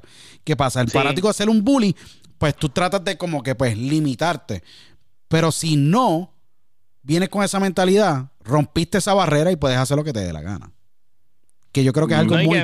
Y que, encima, en Puerto Rico no, no quieren ser trabajadores, obreros. Por ejemplo, toda la... Tú sabes, Rico Suárez fue un excelente luchador eh, y tuvo sus momentos, pero se conoce mayormente por haber sido un obrero de la industria, un carpintero, ayudar a otros luchadores a sobresalir. De, de la misma manera, Miguel Pérez tuvo ese rol en algún momento, también lo tuvo Huracán Castillo en algún momento, y hay luchadores, el paparazzi también tuvo su momento, hay luchadores que tienen un rol, y hoy en día el problema es que todos quieren ser protagonistas quieren ser estrellas, nadie quiere que lo pongan a perder, a veces no están dispuestos a esperar a que llegue el momento adecuado para que los pongan y, no están dispuestos a pay eh, their dues, como le dicen en inglés, como que no quieren este, pagar el, el costo de llegar a la cima si no quieren, entraron hoy y ya mañana quieren estar estelaristas. Entonces, si tú no me vas a dar la oportunidad, me voy por una empresa que me la dé. Y si no, pues yo hago mi empresa, porque hoy en día cualquiera hace una empresa y tiene una India en Puerto Rico. lo que pasa es que también, y, lo menciono porque ustedes los tres lo han dicho, Alex, tú, eh, you know, Omar y Geraldo, sobre la industria. Yo creo que muchas veces, y esto es a través de la vida, esto yo se lo digo a todas las personas que nos, los miles que nos están escuchando, que tú tienes que mirar el negocio o lo que tú vayas a hacer en la vida como tú tienes que entender la base y cómo se estructura y cómo trabaja un, negocio. Si en, cuando tú entras a una, empresa de lucha libre y tú conoces tu negocio, tú de verdad conoces tu negocio o tratas de entender tu negocio y entender de ese producto que tú estás creando, cuántas tangentes tú puedes sacar para poder monetizar y poder expandir y poder maximizar el return de ese producto o de ese, de ese proyecto o de esa federación o de ese contenido, si la, de verdad uno se, se, educa y empieza a tocar puertas y empiezas tú a levantar el teléfono, porque levantar el teléfono también uno tiene que tener eso en el, en el corazón para tú poder levantar el teléfono y presentar tu producto y ver si de verdad está dando el grado y recibir el feedback que te dé el mercado. Si te dan el feedback que tienes que mejorar y no está up to par, Tú tienes que aprender a recibir ese feedback malo para poder mejorar el producto. ¿Qué pasa? No todo el mundo tiene el poder, o yo puedo decir la motivación o el will, que un ejemplo, un, Víctor Quiñones tuvo, y lo utilizo como ejemplo solamente regional a nivel de Puerto Rico, pero un ejemplo, un Antonio Peña con AAA. Vamos a poner un ejemplo. ¿Qué pasa? él creía en su producto suficientemente como para ir a donde una cadena televisa o cualquier cadena específicamente en México y poder vender su producto y decirle, mira, vamos a hacer un partnership, dame el espacio, dame 50% de lo que tú vendas, necesito pantalla, porque tú necesitas pantalla para poder llegar. ¿Qué pasa? Al principio no le fue bien, ¿verdad? Pero había pantalla. ¿Qué pasa? Él le dio el, el espacio suficiente para poder entrar y poder modificar ese producto y llevarlo a otro nivel. Porque el Consejo, Mundial de Lucha Libre, el Consejo Mundial de Lucha Libre por muchísimos años llevaba haciendo el negocio de una manera. Reinventó el negocio, creó personajes, creó historia, pero adicional de todo eso, entendió su negocio. Y esa es la parte yo creo que que importante que ha hecho a Vince McMahon exitoso, hizo a Vern Gagne exitoso, hizo a los Bon Erics exitosos hasta su tiempo, a los Crockets, a Ted Turner y a todos estos nombres. Ahora mismo, ¿me entiendes? Eh, eh, un Tony Khan con AEW entender su negocio, porque el pasado trimestre 47.8 millones de pesos hizo AEW, 47.8 million dollars, 47.8 millones de dólares en revenue solamente del contrato que tienen con TNT. So que ya recuperaron la inversión. Correcto, ¿qué pasa? Tú tienes que entender el negocio. Y ahí es que está la clave. Yo creo que en Puerto Rico nadie ha sido un estudioso de la lucha libre en el aspecto del negocio. El que lo sea, va a obtener mucho, mucho éxito debido a que va a poder manejar mejor el mercado. Yo creo que es algo muy clave que, ustedes los tres han, traído en esta conversación, que yo creo que es sumamente importante porque a nosotros nos escuchan y me escuchan un montón y nos escuchan un montón de, luchadores y personas que, que, aman el negocio. Y yo creo que hay que entender esa parte clara. No es buquear por buquear. Es poder crear una historia y poder entender el negocio, de qué manera tú puedes expandir dentro de tu mercado para poder atraer fanático y crear una, una empresa estable donde no tengas que depender de un contrato en televisión que te pueden básicamente sacar cuando le dé la gana. Y tú eh, tienes un comentario, Alex, seguro. Seguro. Pues Luis, y, y, y, qué bueno que tú trajiste ese, ese, eso último que dijiste a colación, porque si me dejo llevar con lo último que han dicho, de, en, según lo que dijo Mike Kyoda en su podcast de, de, Monday Mailbag, ¿verdad? Él había dicho que él se reunió con los Colón porque él tiene la intención de crear el Latin American Wrestling Entertainment Incorporated, que prácticamente es una empresa de lucha libre que él quiere crear con ellos. So, obviamente son cuatro, son tres personas que posiblemente tienen el dinero para crearlo. Lo, sorpresivo de esto que se, ellos como Colón se desligarían de lo que sería esa empresa de, de eso, su papá. Eso va a pasar. Y, y, lamentablemente lo tienen que hacer porque el dinero que caiga allá, dinero que se va a quedar por allá y no va no va a elevar el producto de la no es, es que Capitol va en picada. Y no tan solo Capitol. Capitol va ellos ya invirtieron. Seguro. Ellos han tratado de invertir porque Orlando y Eddie cuando regresaron lo que dijeron Al aniversario. y han invertido en, en, en, equipo, en tratar, pero, eh, pero volvemos a lo mismo, la mentalidad arcaica de Jovica no los va a dejar a ellos ejecutar. O sea, lamentablemente, hasta que ellos no salgan de eso, el, conformismo, claro, y no querer cambiar el modelo, ¿sabes? No querer porque están tan empecinados en, en, ese modelo, en que, ah, esto fue lo que, lo que me funcionó, pues no lo voy a cambiar. Y lamentablemente por eso es que están extintos. ok, e- Capitol tiene el nombre. Tú trajiste, ese punto, tú trajiste ese punto, Alex, ahora mismo sobre la, la, Latin American Wrestling eh, Incorporated. Un ejemplo, Mike Kiora, un tipo, para mí uno, yo creo, de los mejores referees que ha tenido la WWE toda su historia. Es el referee, el tipo que llevaba el, orden dentro del ring eh, y una reunión con los Colón. Eh, eso se venía cocinando yo creo que hace mucho tiempo. Yo creo que ya los Colón ya han tenido suficiente de parte de, Jovica y de ver el negocio deteriorarse ante sus propios ojos, porque ellos viajaban a Puerto Rico, tenían sus contratos, ¿me entiendes?, sumamente lucrativos con la WWE, eh, pero viajaban a los aniversarios y ellos podían tener un poco del pulso de lo que estaba ocurriendo allá. Eh, nadie quiere estar asociado con Jovica. Capitol técnicamente perdió todo el prestigio después de Bruce Brody, cambian el nombre, quiebran la empresa, Gorilla Monsoon sale del shuffle porque Gorilla Monsoon la gente no sabe, pero Gorilla Monsoon era el tercer partner que el gran Víctor Jovica y, y Colón, Carlos Colón tenían. Obviamente Monsoon era un tipo de empresario. Y estaba eh, vendiendo su parte. Y estaba vendiendo su parte. Había gente que la quería comprar. correcto, y había, y qué pasa, le hacen esa trastada muy triste obviamente a Gorilla Monsoon que viajó por muchos años a Puerto Rico, en una mega leyenda, que fue el último presidente así oficial en televisión de la WWF en aquel entonces. Eh, ¿Y qué pasa? Ahora tú tienes a los Colón que tienen hambre, lucrativos, están muy bien económicamente después de sus contratos. Eh, yo creo que es algo que tiene que pasar.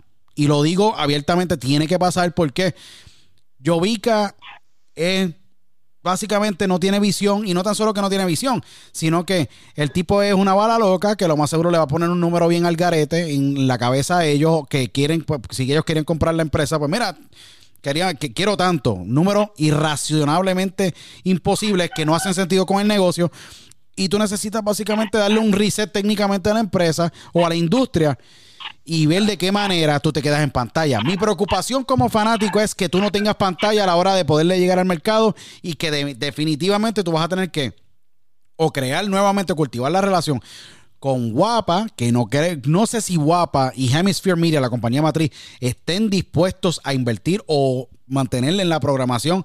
La lucha libre de Puerto Rico local debido a que ya tienen un paquete que le está llegando de SmackDown y lamentablemente le sale bien barato porque se lo da, la WWE se lo da a precio de leña porque Puerto Rico para ellos representa cero a niveles económicos o entrar en una conversación con el nuevo Tele 11, con, el con, con John Lieberman y Lieberman Broadcasting y ver si ellos quieren tener lucha libre y volver a, a la época de los 80, como lo hicieron en un momento, o entrar en Telemundo, porque esos son los únicos tres canales que te pueden dar pantalla en Puerto Rico, o básicamente cambiar la fórmula y hacerle un reverse y entrar en plataforma premium, otra plataforma como lo que puede ser, eh, por un ejemplo, es decir, un Flix latino o poderlo entrar en un Amazon Prime, un Slim y entrar en una plataforma sólida que te vaquee y tú llevarte el fanático de televisión a plataforma, que eso sería muy interesante y como ángulo bien, bien atractivo a niveles económicos porque te llevas el consumidor a plataforma y lo puedes monetizar mucho más fácil que llevándotelo de televisión a plataforma. Que esas son partes que yo creo que son muy importantes y, y, escuchar a Mike Kiora y ese punto que tú traes, Alex, que en, el Monday, eh, Monday Mailbox, que es el podcast de él, él habla abiertamente sobre esa reunión con los Colón. Para mí fue bien interesante porque Mike Yoda nunca ha sido un tipo que habla de sus reuniones y de todo lo que ha pasado a niveles de, profesionales, pero de que eh, el gran Orlando Colón y un Eddie Colón, porque Carly es un performer eh, global y actor en Hollywood que estuvo en The Goldbergs y está en The Goldbergs si no me equivoco y en la serie de Glow. y también Glow, en, Glow, y salió en Glow eh, con Mark Maron y en, Glow yo siento que Cali no quisiera estar envuelto en el negocio de la lucha libre a niveles de como empresario, pero yo siento que Eddie y Orlando, Orlando siendo un profesional también que estudió en la Universidad de Eastern Michigan con un bachillerato en, contabilidad, que no es un tipo, ¿me entiendes? Eh, que, que, no tiene conocimiento, un tipo que es bien inteligente. Creo que ellos dos pueden trabajar algo siempre y cuando dejen ese ego en la puerta y puedan crear como ellos siempre han querido crear, porque yo siempre he creído que Orlando y Eddie, si de verdad les dan la tutela de poder crear, escribir o traer recursos de afuera para poder escribir buenas historias, creo que pueden hacer un buen trabajo debido a que ya no estarían ligados a la WWE y es empezar fresco, que es un buen punto. No sé qué ustedes piensan, eh, tú, Omar o Geraldo, sobre ese punto, pero yo creo que si ellos entran en, ese punto de abrir una nueva federación, y poder exportar el contenido de Puerto Rico fuera y poder, obviamente, darle un reset a la industria, yo creo que sería para mí algo interesante, de verdad. Ellos, ellos deben de aprovechar, eh, crear el contenido en Puerto Rico, eh, hacer unas carteleras para que la gente de aquí pueda ir, pero que ese contenido se grabe, se trabaje bien para que, como tú mencionaste, se exporte hacia afuera. No debe ser un contenido que se quede local como WWC aquí, ni grabarlo en las mismas canchas de siempre, sino debe ser un contenido bien hecho, quizás en un sitio cerrado, un venue pequeño, que vayan su gente, puedan generar dos o tres pesos, pero a la misma vez graben quizás una temporada lo que están haciendo la mayoría de las empresas independientes en Estados Unidos y empiecen a tirar eso para allá para Estados Unidos o para plataformas. Todo está en el licenciamiento. licenciamiento de, contenido. un modelo. No dejarlo en, en, la isla, porque el problema es que a veces vienen con estos conceptos brutales, te crean esta super empresa en Puerto Rico, la gente, wow, se llena la boca, va a dos, tres eventos, pero después no hay continuidad y se acaba. Tienen que saber manejar bien el dinero y de quién se asocian. Ya tienen a Mike Yoda, que es una tremenda persona, yo lo que entiendo es que se deben de asesorar de personas que no estén ligadas a las empresas de Puerto Rico ni que hayan estado ligadas a las empresas de Puerto Rico. Tienes que buscar sino especializados. Mentes nuevas, inversionistas de allá afuera, gente que no tengan que ver ni hayan tenido nada que ver con la industria en Puerto Rico, porque todas estas personas que han estado en relacionadas a la industria de Puerto Rico por los pasados quizás 30, 40, 50 años, son personas que se lucraron mucho dinero, eh, se lucraron, hicieron mucho dinero con la lucha libre en Puerto Rico y ellos están bien. Y después que ellos estén bien, los demás que se echaban. No, definitivo. Y tremendo punto, porque yo creo que también tienen que traer gente que sea especializado, que tengan el conocimiento en otras áreas que no tengan que ver con lucha libre, porque el negocio de lucha libre no es lucha libre, es o es lucha libre, es la historia, es sí, perfecto. Entretenimiento. es entretenimiento y tú me tienes que dar otras cosas. Tú tienes, tú tienes que tener eh, un conocimiento este eh, más allá de lo que es. Traigan un buen productor, eh, un camarógrafo. Porque tú tienes que apelar, ¿sabes? Por ejemplo ejemplo, lo que ha hecho Vince McMahon exitoso es que él siempre ha sabido cogerle el pulso a lo que está trending. O por ejemplo, o cuando Vince McMahon hace el primer WrestleMania, él hace lo del Rock and Wrestling Connection. Entonces, él apeló a ese mainstream, él entró a un mercado. Entonces, la industria no solamente se puede quedar como un nicho. Y, no, ya tú tienes al fanático que consume el producto, no importa qué producto tú le brindes. Tú tienes que traer a ese fanático por ejemplo, tomamos el ejemplo de la actitud era en el que todo el mundo y su madre consumía lucha libre. ¿Por qué? Porque tenías, tenías los personajes que atraían a ese eh, televidente promedio, a ese televidente que no te consumía, inclusive hasta el sol de hoy, cuando yo hablo con gente que no consume lucha libre, ¿qué, ¿cuál es el de la actitud ah, Yo la veía cuando D-Rock estaba, cuando Stone cortaba esto, lo otro, porque ellos estaban en, boca de todo el mundo, eran parte de la cultura popular. Lamentablemente, actualmente tú no tienes esos personajes que apelen a otras personas que no sean los que normalmente consumen el producto. Entonces, eso es lo que tiene que suceder en la industria y tiene que suceder en la industria a nivel global. ¿sabes? Porque el mismo WWE no ha perdido esa esencia. Porque ¿Por qué trajeron a Benito hace poco? Porque Benito es trending. Entonces tú tenías a todos los y y es un arma, perdón que te interrumpa, que no supieron utilizar. Mira, aquí DJ Luyan, Benny Benny y el mismo Bad Bunny iban a carteleras de lucha libre cuando no eran tan súper famosos como, ¿verdad? Como se hicieron después. Y si aquí hubieran empezado a utilizar ese tipo de figuras y hubieran hecho cosas, quién sabe si el debut de Benito en la lucha libre no hubiera sido en WWE, hubiera sido en Puerto Rico, pero en Puerto eh, Rico, aquí la mentalidad es, es, un caifán, que se quede como caifán. Yo creo que pero mira, eh, Bad Bunny, y Bad Bunny puede ser obviamente un tremendo ejemplo, como que el tipo en algún momento invertirá, podrá crear, como hizo obviamente ahora con su gran partner Noah Sad, la gente de Rimas allá, compraron los, los cangrejeros de Santurce, ahora Fabián Eli y Anuel compraron los capitanes de Arecibo. ¿Qué pasa? Eh, estás creando un mainstream connection en BSN. Obviamente el parque, el, parque jurásico que había ahí en el, el baloncesto superior nacional es una cosa desastrosa porque tú tienes esas mentes mayores, ¿me entiendes? Por años que no te están permitiendo traerle eh, ideas frescas. No es que no tienen el billete tampoco, tienen el no evolucionaron, no evolucionaron porque se quedaron con la audiencia cautiva. Vuelvo y repito, en Puerto Rico todavía se cree que la gente lo único que consume es 2, 4 y 11 o, o, solamente lo que le ponen en el televisor. No, mi hermano, o sea, ahora tú estás siendo bombardeado por contenido Facebook, de todos lados. O sea, ya tú no tienes una audiencia cautiva y entonces si tú sigues con esa mentalidad, por eso es que ninguna de las industrias en Puerto Rico ha evolucionado, porque tienes personas con una mentalidad retrógrada corriendo las diferentes industrias y no hay ese pase de batón. ¿Qué está sucediendo? Que en Puerto Rico, ¿qué ha tenido que suceder? Las nuevas, digamos, caras o nuevas estrellas han tenido que recurrir a plataformas alternas. Y es por eso que ha habido este crecimiento de personas como Chente, de personas como Macetaminofén, este, eh, personas que por mucho tiempo trataron de entrar eh, tradicionalmente a estos espacios y obviamente, eh, como dicen en, en, perfecto español, les serruchaban el palo. Entonces, el monopolio, el monopolio, o sea, había un monopolio. La política, la política. No querían soltar la teta, ¿no? ¿Sabes? Porque, ¿cómo tú me vas a decir a mí que, por ejemplo, la radio en Puerto Rico este, este, muchas de las personas que actualmente están son las personas que yo estaba escuchando hace 20 años atrás. Entonces, por ejemplo, eh, en las diferentes industrias tú tienes una mentalidad de cambio, de pase de batón. Pasó este con Letterman y, y Jay Leno, que le pasaron a Jimmy Kimmel y, y así sucesivamente, claro. A Fallon. Este, a Fallon. Y, y, y, y véngase otros ejemplos, ¿no? Pero en Puerto Rico no sucede eso. Porque el Gantel y Funky, ¿a quién le pasaron? El Gantel y Funky.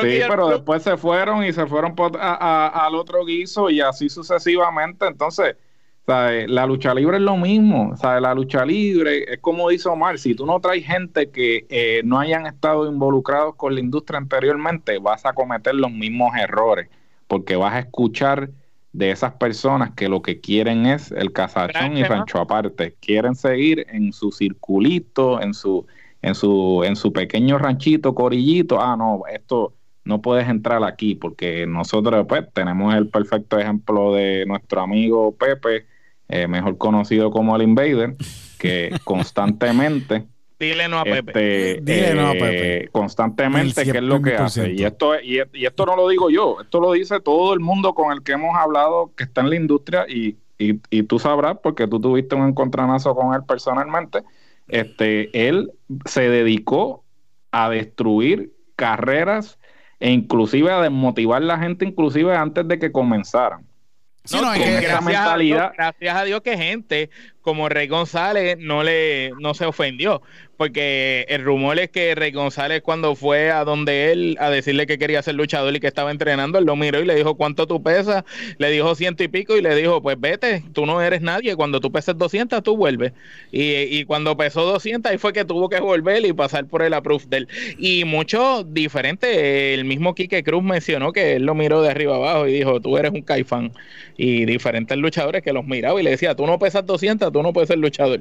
Sí, no, y, no, y él, era un, fue un Joel. cumplía con sus estándares. sí. porque él fue un Joel. Ese, ese es el problema. que él, se quedó tan dolido con esa experiencia que, que tuvo en, en WWF en aquel momento. Este, que él se quedó como que toda la vida se quedó mordido y entonces pues este, se ha desquitado con media industria. Entonces el problema es que, y, y vuelvo y repito, o sea, él habrá logrado lo que ha logrado y actualmente pues todavía te venderá canchas, pero lo que él le hizo a la industria eh, en Puerto Rico en cuestión de la credibilidad y la manera en que el resto del mundo veía a Puerto Rico como industria, pues este es un daño que este fue irreversible y yo creo que eso fue el principio del final.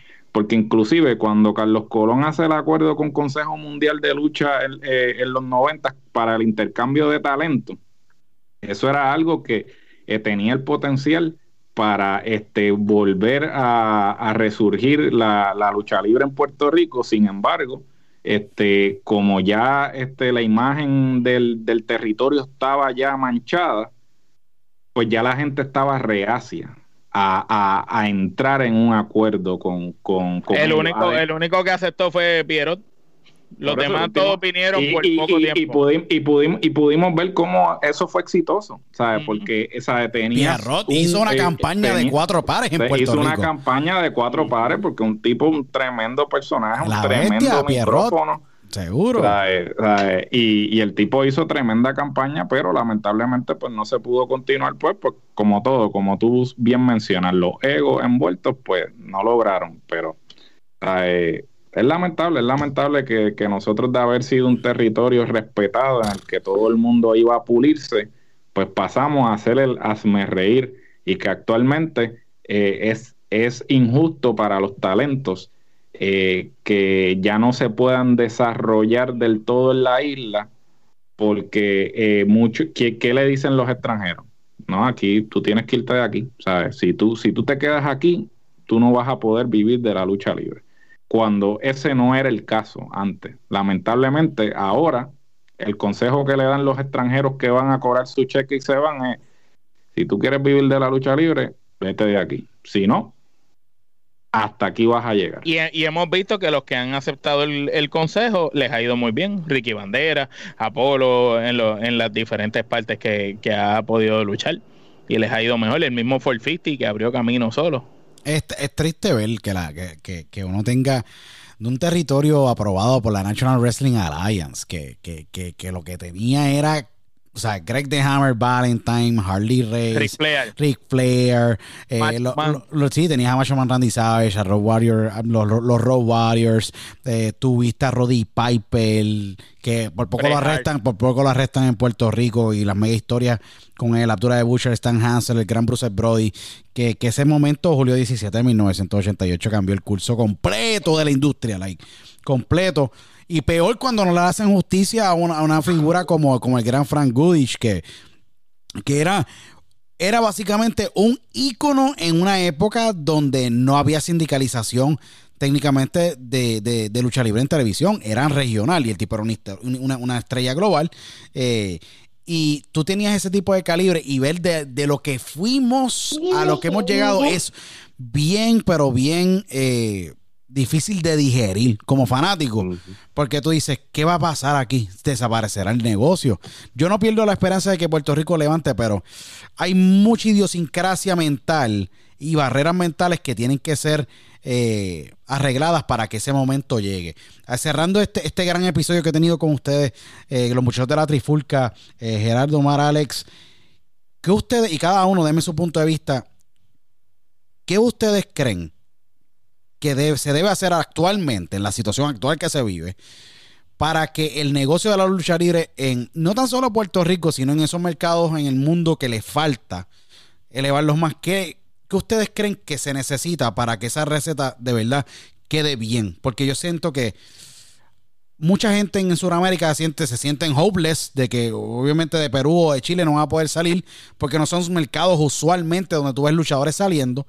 Eh, y hay dificultad para correr en esos países también. Pero ¿qué le hace falta en esa salsa correcta para que la lucha libre en Puerto Rico, en esos mercados, de verdad pueda crecer y pueda volver a tomar ese auge que en algún momento tuvo? Yo creo que en, si empiezo por ejemplo por Puerto Rico, Puerto Rico ya, y de esto lo hemos hablado en los pasados 20, 25 minutos, esa cultura de, vieja escuela ya se tiene que acabar. Yo creo que lo que va a hacer los Colón este, con Mike si es lo que yo creo que van a hacer, esto prácticamente va a ser una compañía de lucha libre que va a ser súper diferente a lo que hemos visto históricamente. La Liga Wrestling, antes que pasara la pandemia, estaba este, encaminado a hacer lo que Puerto Rico no tenía, lo que no había en la lucha libre y era ese concepto de arena wrestling. Tú vas a asociarte en un solo sitio, tú vas a grabar y tú no te, y, no y no vas a tener esa pérdida de dinero de arriesgarte de visitar a pueblos de Puerto Rico que quizá la gente no te va a llenar las canchas y prácticamente vas a estar perdiendo dinero en producción, en, en, en, la dieta, la gasolina. Tú haces una empresa de lucha libre y esto le va, esto, esto está ya está empezando a hacerse más y más y más en los Estados Unidos y en otros lugares. Tú vas a tener un headquarter, tú vas a tener una arena donde tú siempre vas a grabar tu programación. Puerto Rico es pequeño. Tú en Puerto Rico tú no tienes que necesariamente ir a todas las canchas de los 78 municipios. Tú puedes tener tres lugares importantes. Tú usas a Ponce, tú usas a San Juan y tú usas a Mayagüez. Tú haces un triángulo. Eso van a ser tus tres arenas. De ahí tú vas a hacer siempre tus grabaciones y, vas a hacer tu season, como va a ser ahora mismo Lucha Libre América con el gran este Frodo, tú sabes, este que es una cosa que va a salir ahora, y tú tienes que ir a lo que es lo nuevo. Eh, no tienes que eh, afiliarte a canal de televisión. Tú puedes tratar de buscar un contrato con los Netflix de la vida, los Amazon Prime de la vida, los Pluto TV. Hay tantas cosas que tú puedes hacer. Es ya en Puerto Rico y es hora que se modernicen, porque estamos como 20 años atrasados en lo que es la cultura de la lucha libre. Tú haces esto que yo te estoy diciendo, créeme que, que lo vas a lograr. No necesitas llenar tres canchas principales, haces un season y ya, mano, con eso está bien. Pues yo voy a tocar otro punto distinto al de Alex, este, pero estoy totalmente de acuerdo con todo lo que mencionó Alex. Eh, los luchadores tienen que educarse. Eh, YouTube es gratis, rompan a ver promos. No tiene que ser de un luchador en particular. Rompe a ver promos de diferentes. Hay luchadores excelentes en el micrófono, tanto en México, en Puerto Rico, en diferentes partes de Latinoamérica. Es cuestión de que los estudien los americanos, los canadienses, en Japón. Hay luchadores y hay 20 mil personajes. Cualquier estilo. Aprovechen y cojan cosas de diferentes diferentes luchadores y hagan su propio estilo. No traten de imitarlo o copiarle a alguien en particular, sino vean qué es lo que hace a, cada una de esas personas que tú admiras grandioso y exitoso y trata de coger una cosita de cada uno y juntarlas, acoplarla a tu propia manera para que le funcione a los luchadores y, y lo puedan utilizar en el día a día. También tienen que parecer luchadores. No es que pesen 200 libras, como decía nuestro amigo o no amigo Pepe, sino que tienen que realmente parecer luchadores, tienen que entrenar como luchadores cuando salen a los sitios, no si tú eres rudo, aunque sabemos que esto está scripted o como se diga, tú no puedes estar por ahí si eres rudo riéndote con todo el mundo y siendo el más bueno. Ejemplo de eso en JF, hasta en las redes sociales sale con unas cosas que tú dices, teatro, ¿verdad? Este tipo se vive la película de rudo a la máxima potencia y mira, eso es lo que lo hace distinguirse del montón. Eso es lo que tienen que hacer los luchadores de hoy en día y los promotores de empresas respetarán su talento y que aprendan y reconozcan los roles cada uno, tanto el promotor del talento y el talento del promotor. El promotor es importante, el talento también. Tienen que aprender a trabajar en conjunto.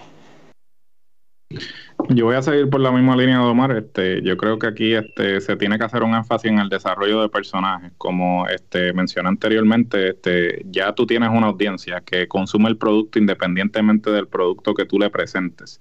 Eh, pero tú tienes que volver a llevar a la lucha libre a ese sitial que era parte de la conversación, parte de la cultura popular que eso es algo de lo que este quizás en 20 años no hemos visto. ¿Por qué? Porque no han habido esos personajes que han apelado a esa masa, que han apelado a esa gente que quizás no consumen el producto, pero los cautivan esos respectivos eh, personajes. Eh, énfasis en eso. Este, aquí este, puede ser tremendo atleta. El, el enfoque ahora mismo en el desarrollo del talento es traer gente que eh, atléticamente hablando son mucho mejor de lo que eran los luchadores de hace 30 años atrás, porque ese es el enfoque del Performance Center. Vemos que, vemos que en cada clase que traen este, son atletas eh, universitarios, atletas de alto nivel.